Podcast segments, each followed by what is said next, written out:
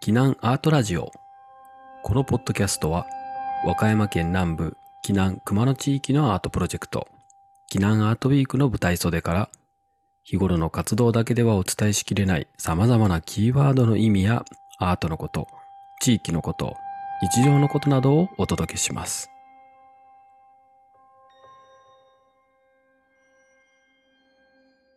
えー皆さんこんにちは。避難アートラジオ。モデレーターの下田ですさて避難アートウィークこの来たる10月には、えーまた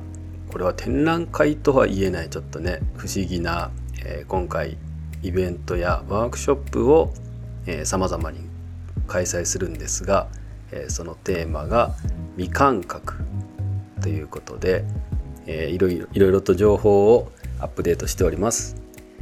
またね皆さんぜひホームページとか SNS とかで、えどんどんどんどん情報アップしているのでぜひご覧いただきたいと思います。さてそんな10月の、え話題にもつながる、え今回はアート小話のコーナーということで世界を飛び回ってるヤブさんが今回はねなんとねベトナムに行ってきてたそうでそんなお話今日は聞いてみたいなと思います、それではお呼びしましょう。ヤブさん。どうもこんにちは。こんにちは。こんにちはよよろしくお願いしますヤブさん、えー今日はもうベトナムを離れて今はどこですか？今は、えータイ、えーパタンに、インドに行って、バンコクに帰ってきました。おおインえベトナム行ってインド行ってでパタにあのタイのは南の方でしたっけ？い、そうですね。行ってまたバンコクと帰ってきました。一旦 お疲れ様です。で、ほな10月に帰ります。ね、でもうすぐ帰ってこっち帰ってくると、はい。ね、一旦そんなタイのタイにいるヤブさんからねこの間ちょっと行ってきたベトナムの話面白そうなんでね今日はそれをちょっとお聞きしたいなと思って、えーいいですか？ぜひぜひちょっとはい。そうですね。うんベトナムどこ行ってたんでしたっけ？ハノイに、はい。まあ、ちょうど9月でフリーズソウルとか、あとうん。サンパウロビエンナーレとかがね、オープニングあったので、どこに行こうかなって悩んでたんですけれども、いや、マミも来るし、やっぱり誰も行かなそうなハノイでしょっていう。誰も行かなそうな。芸術関係者がそのタイミングでは行かなさそう。なああなるタイほどね。ミングのハノイに。逆張りで行ってみようかな、逆張りいいっすねはい、悩んだ結果、そうなりました。ハノイ僕はねまだハノイには行ったことないんですけどこう縦長のすごい縦長の細いこのベトナムの中でも上の方ですよね北の方の位置する首都ですかねハノイって言えば首都ですね。はい。あの、産地民がたくさんいて、私の研究テーマ上は非常に面白い 場所で、かなりたくさんの少数民族がいっぱいいます。大好物のえもうじゃああの周りは割と山に囲まれたような地理ですか？場所は。まあ、北の方に行くとそうですね。うんうんうんうん。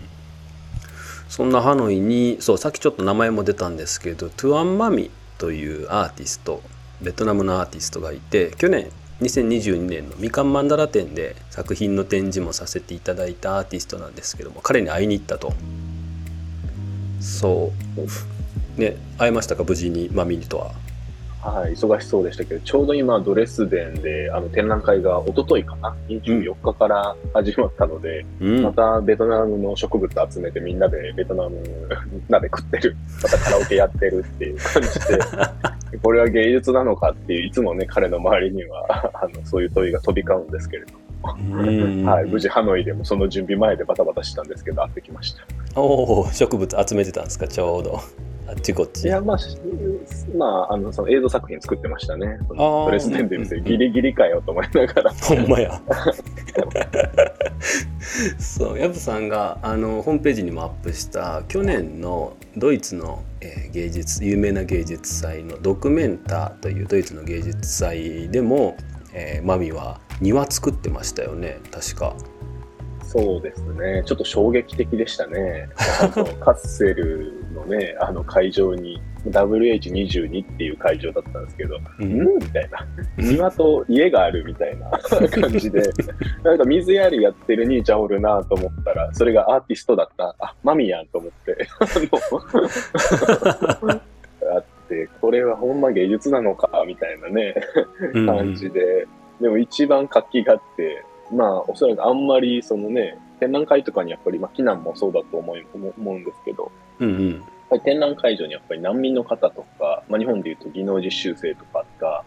集まって鑑賞しに来るとかっていうのは、あんまり現代社会では想定されてないと思うんですよね。うんでもそこには、まあ、あの、欧米、あの、欧州中のベトナム移民の方たちが集まって飯食ってるんですよね。うんなんだこれはと思って、面白いことしてるな、ベトナム移民の庭っていう作品なんですけれうども、んうんうんうん。面白いなと思いながら、ほとんどそこにいました、僕は。ドイツドイツにいるときに。かなり居心地良かったってことですねきっとそれはそうですね。まあ家はクイアハウスっていうんですけど、そこでみんなと、寝泊まりしてるし、これも作品かと思って、クイアそこでまた飯食ってるし、みたいな。クイアなんですね はい、クイアのための結婚式もやってたんで、結婚式もやってるわと思って、すごいな、みたいな。もはや何の場所なのか本当わかんないですねそうですね。すごい。それがドイツのドキュメンタ去年のねドキュメンタの光景ででマミはねそういう風なもう本当に作品アートなのか とかそれは作品なのかみたいなものをねいつもされてるってことですけどベトナムで会ったマミはどんな感じでしたか？そうですね。まあ、あの、マミは、あの、A スペースって、A スペース、まあ、A って書くんですけど、A スペースってスペースもやってるので、うん。あの、スペース運営してるんですけども、誰かに任せちゃってて、まあ、よろしくみたいな感じで、結構自由に、あの、いつも通り、あの、やってるような感じで、うんうんうんうん。まあ、あの、バイクの後ろに乗せてもらいながら、いろんなところを、こう、一緒に巡らさせてもらって、で、夜は4時ぐらいまで、あの、クラブに行って、あの、終わったら一緒にフォー食べて帰るみたいな。最高っすねまあ、まあ、あの、大阪にもね、あの、来てもらったので、大阪にいる時の生活とほとんど一緒だったっていう感じです。元気やな、みたいな。いやーね僕も一回一緒にのねあのご飯させてもらったことあるけど本当に元気ですごいねなんて言うんでしょうね気のいいあんちゃんみたいな感じのそうですね。面白いキャラですね。みんなのお兄さんって感じうで、んそこの全部冗談しか言ってない。そのハノイにはじゃあマミーを含めなんて言うんですかねそういうアーティストのネットワークとかコミュニティっていうのは結構あるんですか？そうですね。やっぱりその、ニャサンコレクティブっていう、まあ、ハノイにおける1990年代、まあ、ニャサンスタジオっていうんですけれども、はい。まあ、ベトナム自体の歴史はもうご存知の通り、本当にまあ悲劇というか、うん。本当に苦しい時代が、まあ、インド戦、シナ内戦があって、ベトナム戦争があって、1975年ぐらいから、うんうん。えー80年代中頃ぐらいまでボートピープルっていう人がね、うんもう大量に出て、はい。まあ、日本にももちろん来ましたし、うん。まあ、欧米、他のアジアの国にね、転々としながら、ずっとまあ強制的にこう、根を切り離されて、で、根のないところからまた根を生やして、こう、生きていくっていうことを余儀なくされたうん。人たち。で、まあ、ベトナム本土でも、やはり、もう、ずっと内戦してたので、1990年代、まあ、1980年代までは本当にまあその芸術とか言ってる場合では、うん。ほとんどない状態で、うん。やっと、まあ、1986年かな、ドイモイ政策が始まって、一気にまあ資本主義化というか、はい。まあ、経済主導を行っていくような形になっていくんですけど、まあ、うんそこから少しずつ、まあ、それに抵抗する動きも含めて、まあ、現代美術がまあ登場していくっていう流れになるんですけれども、まあ、うんサロンナターシャとか、まあ、今回も会ってきたんですけど、ナターシャさんとかに、まあ、はい。ロシアの方とベトナムの方の、まあ、オルタナティブスペースが始まって、うんうんで、まあ、ベトナムで言うと、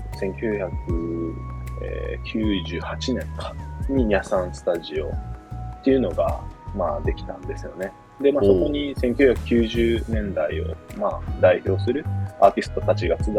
集って、まあ、ベトナムの現代美術を作ってきたっていう形ですね。うん。うーん。や、でまあやさん。うん。はい。まあ、ニャさんっていうのは、まあ、あの、無音族っていう、まあ、少数民族がいるんですけれども、はいえっ、と、ベトナムで言うと3番目かな。に多い、まあ、はいあの、民族なに当たるんですけれども、まあ、それらの人々の、まあ、木造、えー高床式建築の家のことを言うんですよおね。ーまあ、実際に、はい、実際にその家はまあ木造建築で、まあ、そこを起点に、まあ、あの、皆さんスタジオ始まったような形。うーん。で、まあ、そこからいろいろあって、まあい、いろんなアーティストのたまり場だったんですけど、はい2011年かな、あの、まあ、ある女性アーティストがちょっとスポンポンになっちゃって、あの、それでちょっと後半に、まあ、目をつけられて文化警察に無期限でもう閉めなさいと言われて、まあ、閉めるようなことになって、その後、まあ、マミと、まあ、そのグエン・マンドクっていう人が、まあ、あの、ヤサンスタジオを作ったんですけれども、その娘の、まあ、リンさんっていう人がいるんですけれども、うんうんうんあの、リンとマミがマニャさんコレクティブっていうのをまあ作って、まあ、場所がある時代もない時代もあるんですけれども、まあ、ニャさんコレクティブとして、まあ、あの芸術活動をずっと行ってきたような形で、まあ、それが去年、まあ、その活動が認められてっていう言い方はあれですけれども、うんうんうんドキュメンタに、まあ、あの、徴兵されて、まあ、展覧会を、まあ、みんなで行ったっていう形の文脈があるかなって感じです。なるほどそうか大変な時期からいろいろ経済が発展する中で逆にそういう時こそいろんななんていうんですかね歪みとか社会のところに目を向けるような方々そういうことを表現する方々が自然と集まりだしてそれが皆さん、まあ、っていう場所に集まるようになってみたいな皆さん家ってことで、まあ、それを場所が今度はなくなってコレクティブになったけど相変わらず家みたいな機能としてきっとじゃあそれは機能してるってことなんですかね。そうですね。まあ、ずっと動いてるんですよね。うん、まあ、うん今回の、まあ、大きな目的は、その、ニャサンスタジオが実は復活したと。あの場所、もともとある場所は、今、その、カフェとして使われてるんですけれども、皆さんアートカフェっていう方で全然、でもそれは全然違う人に売却されて違う人がやってるみたいな。あらららなんか ちょっと残念な。ただ、あの、その思想自体は生きてて、うん、あの、2020年かな？に、あの、3世帯住宅の中に、まあ、あの、えっ、と、グエマンドックと娘のリンと、あと、うん。お孫さんというかね、リンの息子がいるんですけれどあ。も、その3世帯 あの、住宅の中に、あの、ニャサンスタジオが存在していて、で、今回もマンドックにちょっと話聞いてみたいなと思って、ひょろっとはい。行ってみたら、いやー、よく来ましたね、と、あの、言って、あの、祭壇の隣で寝てたんですけれども、はい。と顔出して、満足が出てきて、どううちの違法も木造建築はみたいな感じで笑いながら、みんなで作ったから、みたいな。まあでも木造建築は可変的で移動できるから、まあ許可とかいいんだよ、とか言いながら、作った家を、まあ見せてくれましたね。ほんもうめまのちゃくちゃな、はいほんまめちゃくちゃな家で、1階はもうなんか、もう動物と植物のために開けてるんだよってことで、まあ、満足の家も1階部分高床式の家なんで、なんかスペースがあるんですよね。うんうんうんうん。で、そこになんかいっぱい木とか植物とか、あと動物とか猫とか犬とかいっぱい寝てて、なんやこれみたいな感じで。で、上に行くと、あの、2世3世帯住宅なんで、リン夫妻の家があって、めっちゃモダン建築なんですよね。急に。急にみたいな。で、そこからなんかなぜか螺旋階段があって、お螺旋ー階段登っていくと、めちゃくちゃ伝統的な、あの、まあ、金属で、ベトナムの人、まあ、ベトナムの民族って金属って言うんですけど、金属が大事にしてる、まあ、伝統的な祭壇が木造建築の祭壇があって、うん。で、そこで、あの、満足夫妻が生活してる。で、屋上部分には、あの、ガーデンがあって、まあ、庭があって、うんなんかいっぱい植物とか育てまくってるっていう感じで、かなりめちゃくちゃな家なんですけど、なんか全然か家族でもないのに、来客者が各階にいっぱいいて、なんやこれみたいな 家になっていて、あ、これがニャさんスタジオねっていうことがよくわかる構造になっていたって感じですね。すごいな。行ってみたい、それは。そうですね。まあ普通に人ん家なんですけど、出入り自由らしくて、あすごいな、これ。すごいですねもう炭開きどころかなんていうかもうもういろんな植物とか動物にまで開かれてるっていうそうですね。ね。これはまあまさに石倉俊明先生とかがね、まあ大学の私の主査の先生ですけれども、言われてる、なんでしょう。まあ共同体ではなくて、共異体？まあ共通で異なる、うんうんうんまあ、あのなんでしょう。まあ、まあ、集合体みたいなものをまさになんとなく意味してるんだろうなと思いながら見てました。すごいですねそこから、まあ、そこには別にじゃあもうアーティストばっかりがたむろしてるってわけじゃなくて本当にいろんな人が来てるんですかね。うん誰かわからないなかったですね。アーティストなのか、アーティストじゃないのか、なんかいっぱいでも溜まってるし。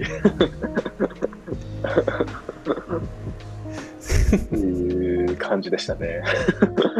すごいですね。あここれがニャさんか。これがニャさんの思想かと思いましたうんうんうんうんね。うん。しかもそれまたどっか移動してもいいしみたいなそんなノリなんですね。木造だしっていう。そうですね。でもなんとなくやっぱりその系譜を思いっきり受けてるのがなんとなくマミなんだろうなとは思いましたね。うんでその動いてる家というか、まあ、やっぱマミがやってることっていうのは、まあ、ベトナム移民の庭ですけど、うんまあ、家と庭が、まあ、一緒だと、まあ、ちょっとなんぼですけど考えてみると、やっぱ家作ってるんですよね、マミもあちこちに。うんうんうんうんうんまあ、特にこのベ移住する庭シリーズは、まあ、台湾、韓国、ドイツ、ベルギーでやってますけれども、うん。まあ、ベトナムの移民と、あとはそれと同じような状況にある人々と、まあ、一般の人たち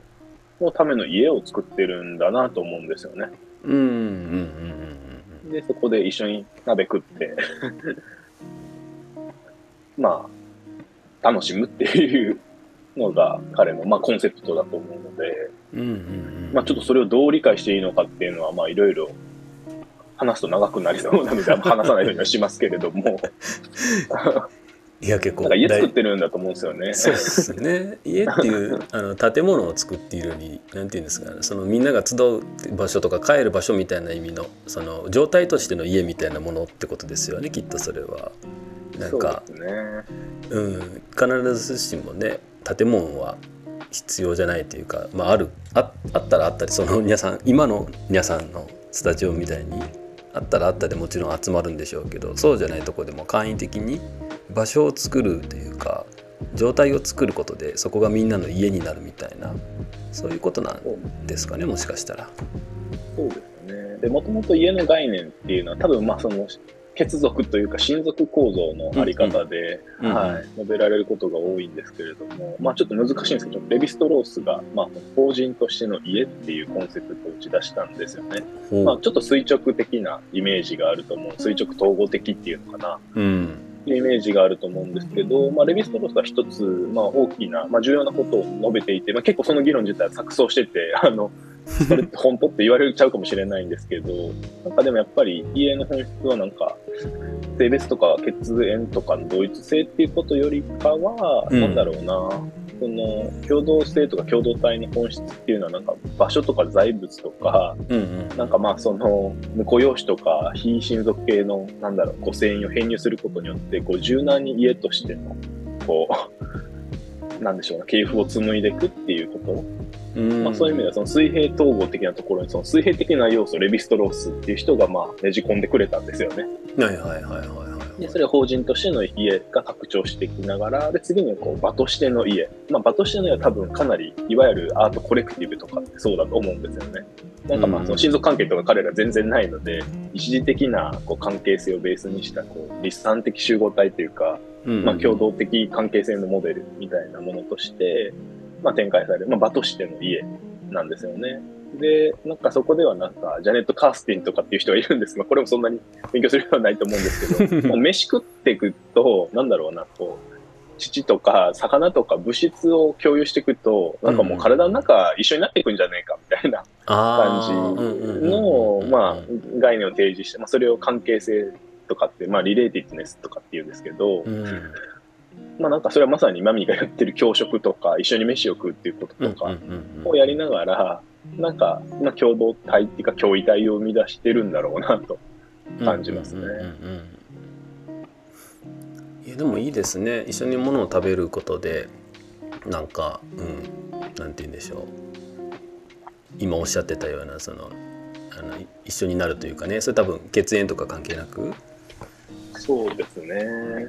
で、それに加えて、やっぱこのニャサンスタジオは血縁関係もある家と、まあ、そっか。応援してとしての家と場としての家、ごっちゃごちゃに混ざり合ってるので、すごいな。まあ、一種のオルタナティブな家っていうか、まあ、多場所っていうか多種的な、うん。まあなんか家、超複合的な家なんだろうな、驚異体的な家なんだろうなと思いました。思いますね。どっちもあるっていうすげえな。ですね。まあそれをマミが あちこちで作っているので、まあ本当にそのニャさんっていう系譜思想の延長線にあるんだろうなって思いました。ねえめっちゃそれは面白そう。そんなマミはあれですね。今度えーっと沖縄アートウィークでも、えーアーティストがちょっとあるある一定の期間滞在してもらってアーティストに。でまあリサーチいろんなところをね調べたり回ってもらったり、まあ、時にはインスパイアされて作品制作したりするアーティスト・イン・レジデンスっていう、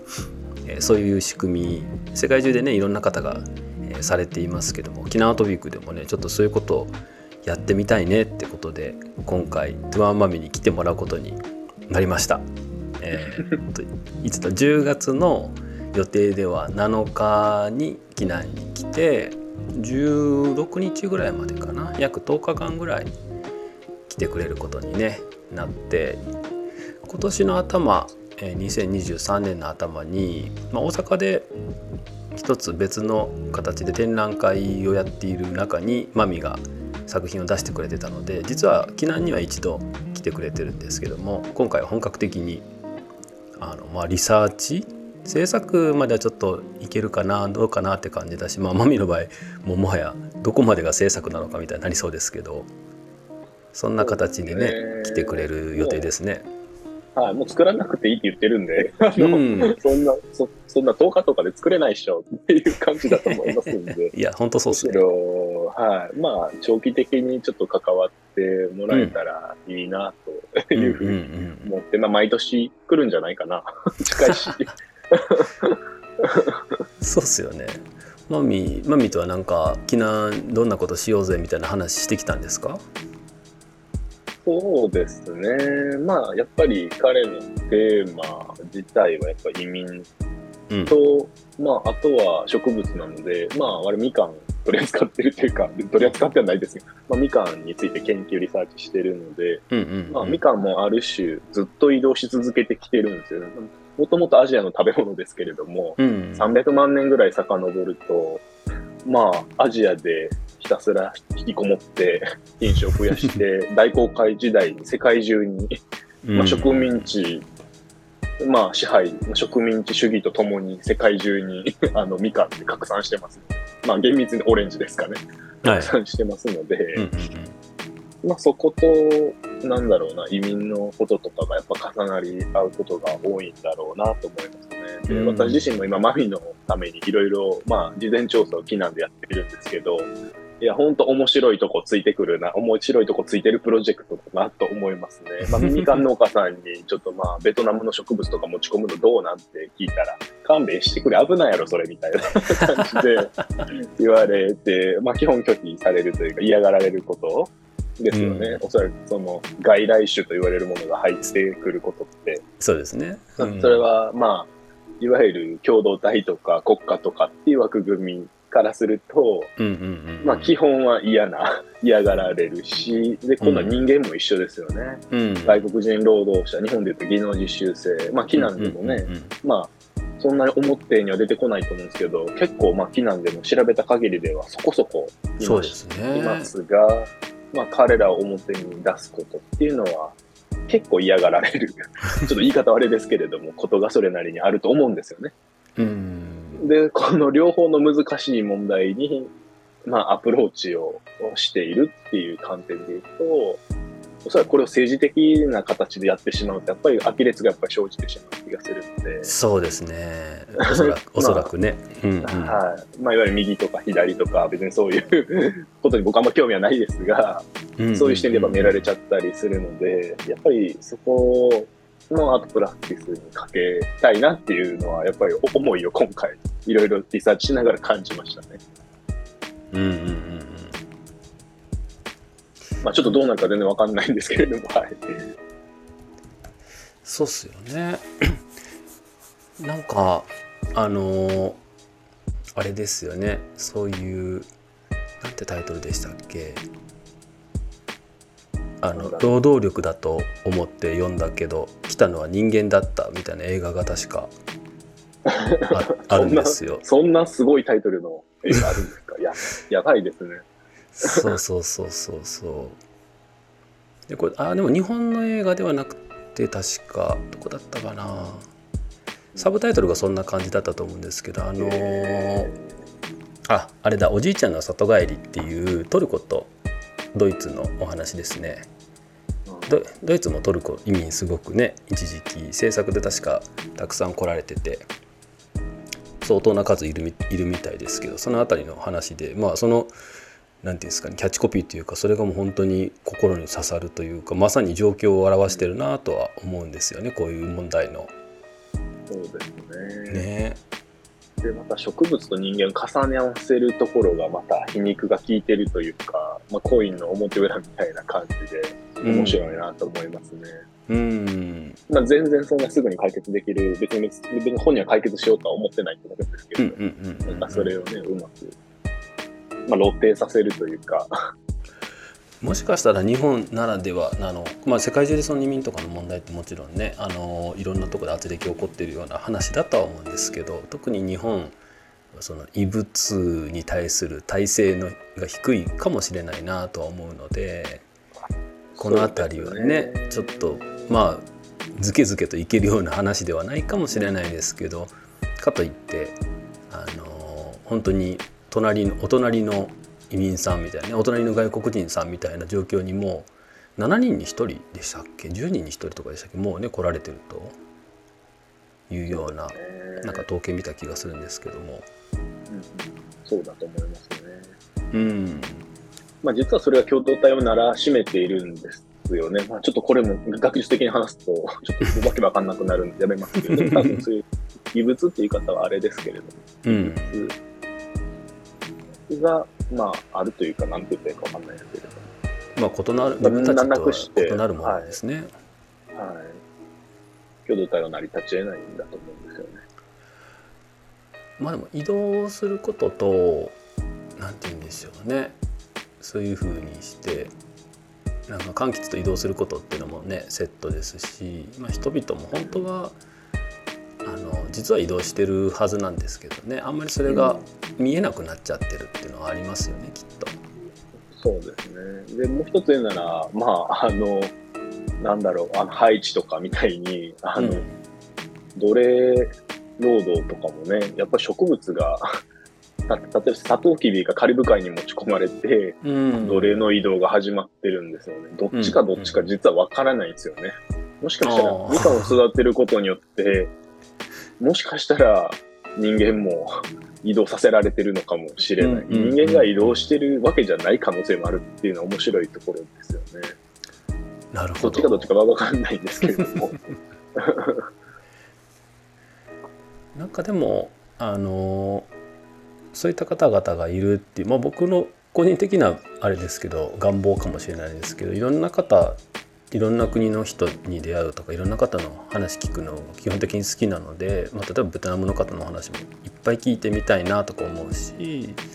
結構街中であのなんていうんですかね。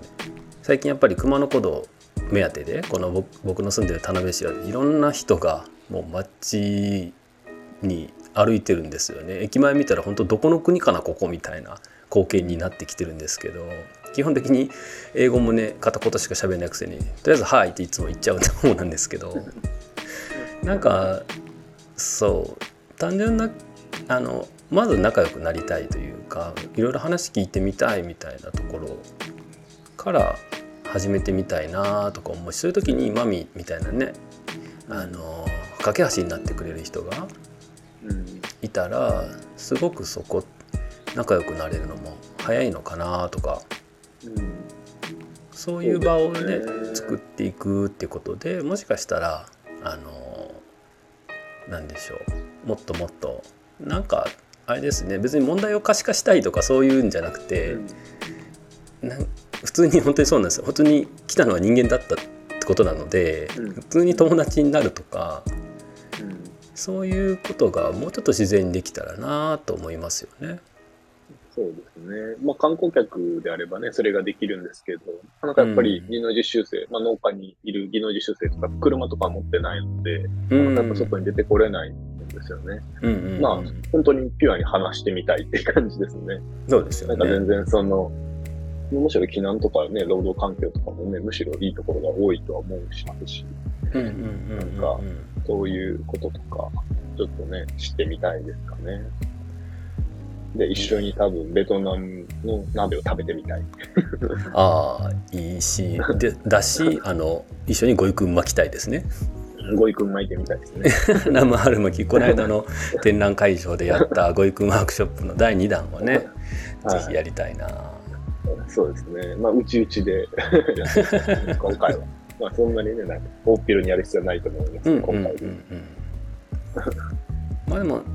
ねまああマミが別にそれに限らず柑橘のこととかいろんな角度でまた面白い視点を与えてくれるかもしれないなって期待もあるしこのアーティスト・イン・レジデンスっていうのは、まあ、今回第1回ってことで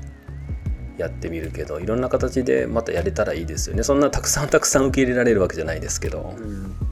そうですね。まあ実は今いろいろ来てますもんね。なんかレジデンス受け入れてくれませんかっていうのが実はアジアだけではなくて、欧米とかからも最近来始めていて、え？ーみたいな、すごい。英語でホームページとか無駄に作っててよかった。まあ無駄じゃないってことが 証明されてよかった。そうですね。とある欧米の方が自分の提案書に我々キナートウィークの熊楠についてのあの語ってるそんなトークの一文を引用してましたからねびっくりしましたね。マジ、マジ？みたいな。そそんなアクセスするんだと。そうやっぱやね、そういうふうにして、まあ、2言語で我々いつもホームページとかはなるべくね可能な限り翻訳して2言日英2言語で発信しているおかげで思いもよらぬところでこんなことになったり、まあ、そうなるとレジデンスの輪がまた本当に思いもよらぬ方向で広がりますね。まあ、少しずつ少しずつそういう方々をまずは来たいってね思ってくれる人とか僕たちが来てほしいと思う人たちとかそういうところから少しずつ広げていってやっぱり場所とかも必要になってくると思うのでこのラジオをお聞きの方でうちの場所貸していいよって方いたら是非あれなんですけど長期滞在ねできるような場所も整えていってっていう風に少しずつやっていけたらいいですね。間違いないですね。まあゆっくりやっていきましょう。これに関してはねそうそうそう、あとちょっとベトナムのなんか暮らし街のことだけちょっとねいろいろもう少し聞いてみたいなと思うんですけどどなんか食べ物とか街とかどんな感じでした？うーん、まあ、ホーチミンとは何でしょうね。全然違うんですけど、あそうなんですねまあ、やっぱり、な何がうーん、言葉で説明するのはやっぱ難しいですが、まあ、まあ、首都はハノイなんですけど、ホーチミンは、まあ都会って感じなんですよね。うんうんうん、なんで、意外とハノイって田舎なんだ、田舎っぽいというか、ところが残ってて、あとややっぱ中国が近いので、中国の影響は免れないと思いますので、やっあぱりその、あはいはい。まあ、いる人たちもどちらかというと、中華系の色合いが、まあ、強い人たちが多いのかなとは思いますうんうんね。うんうん。そうですね。まあ、やっぱご飯が美味しい。基本食事はやっぱベトナムの野菜ばっか食ってましたね。うんおおいいですね 肉とかほとんど食べてないですね。ずっと野菜食ってました。結構似たような野菜も多いんじゃないですか？そのまたタイとも違うんですか？そうですね。まあ似てはいますけど、やっぱ構想、やっぱハーブが、まあタイで使うのとは全然違うなと思いますね。うんまあ生活にやっぱ植物、ベトナムの植物がないと全然食生活成り立たないなっていうのはよくわかります。うんうんうんつい先日我が家でもフォーをちょっとね作ったんですけどねフォーとかも結構みんな食べてるんですか？なんかもう当たり前のように毎朝、はい、食べてます。毎朝いいなはい、はい。食べてて。うん、ねナンプラーとねパクチーあれば結構簡単に作れちゃうのであれもああと麺はね麺はねもちろんあの独特の米の麺がいりますけどそうっすね。あとはまあ、ちょっと今後深めたいのは、ベトナム人にとってやっぱ米ですよね。うんやっぱ米を使う作品って実はいっぱいあるんですよね。うんうんうんうんうんライスマンとか、ライスマン。今回、はい、まあ、知人のアーティストが作った作品もライスペーパーですし、で、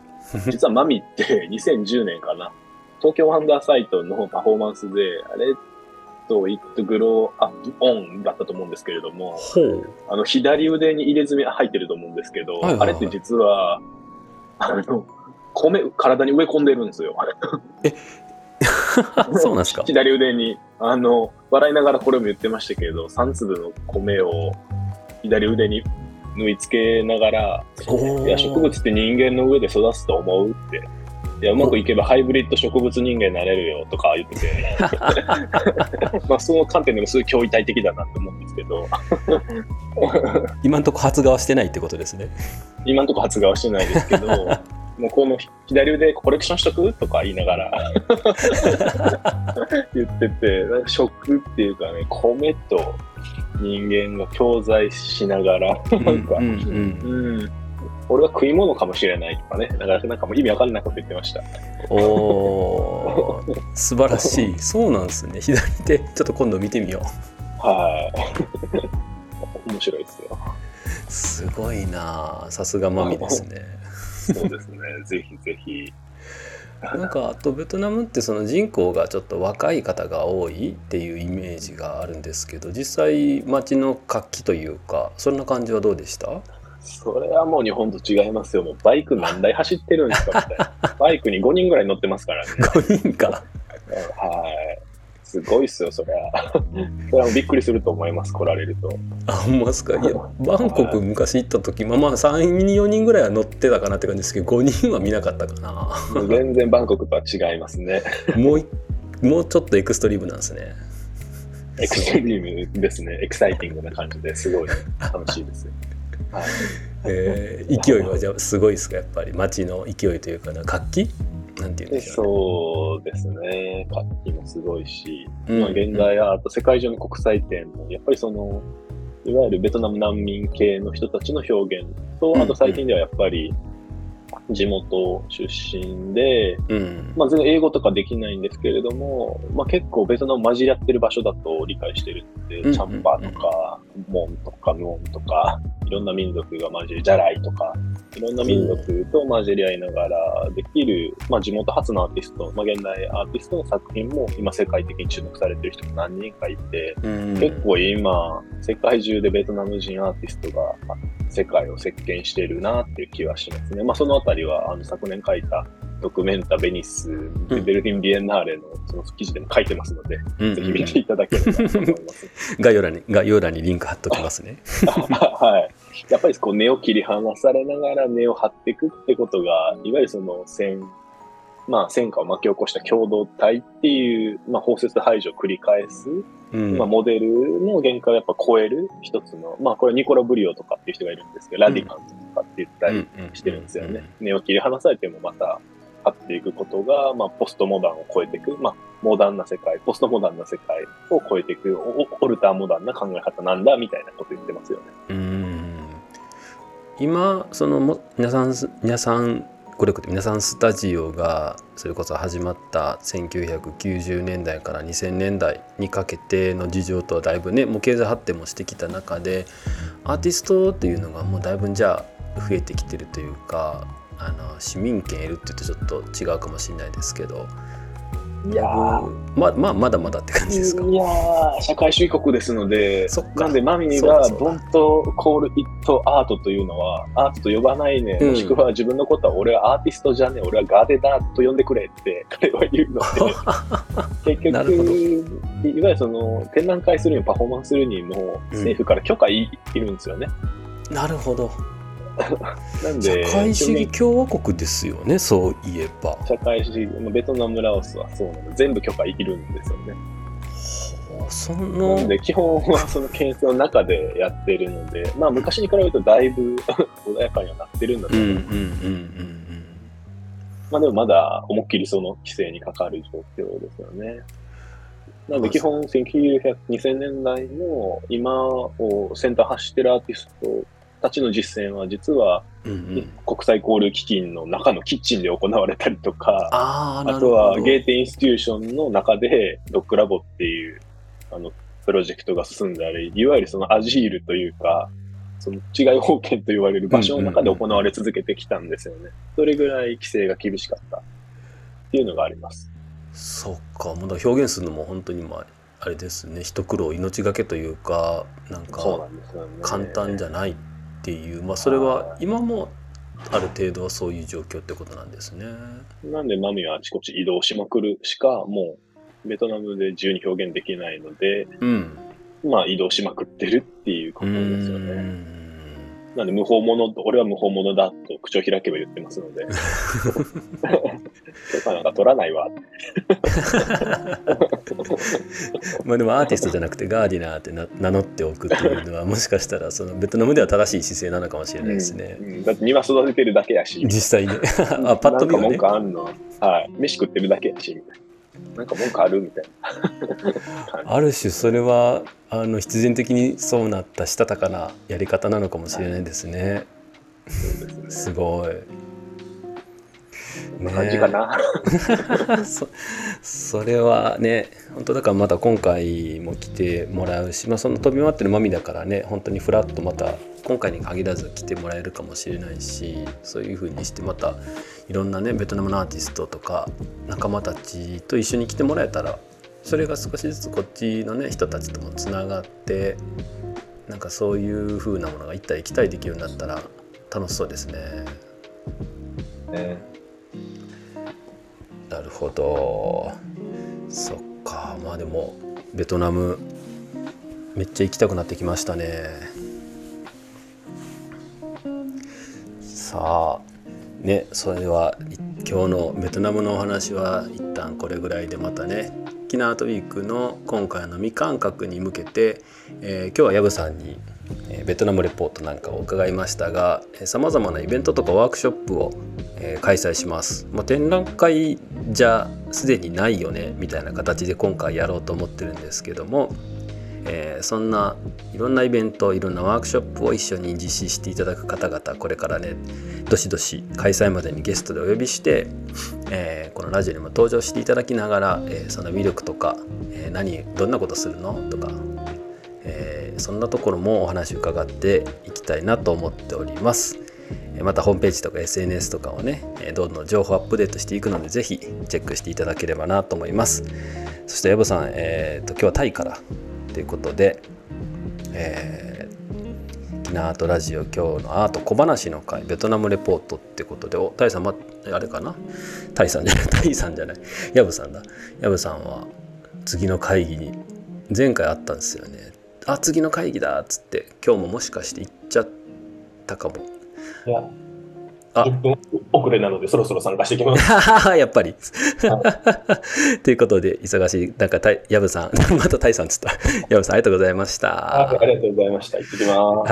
ーい。ということで、えー今回のキナートラジオ、えーアート小話の会ベトナムレポートということで、えーお届けしました。また、えー次回をどうぞお楽しみに。それでは皆さん、えーご視聴いただきましてありがとうございました。またまた。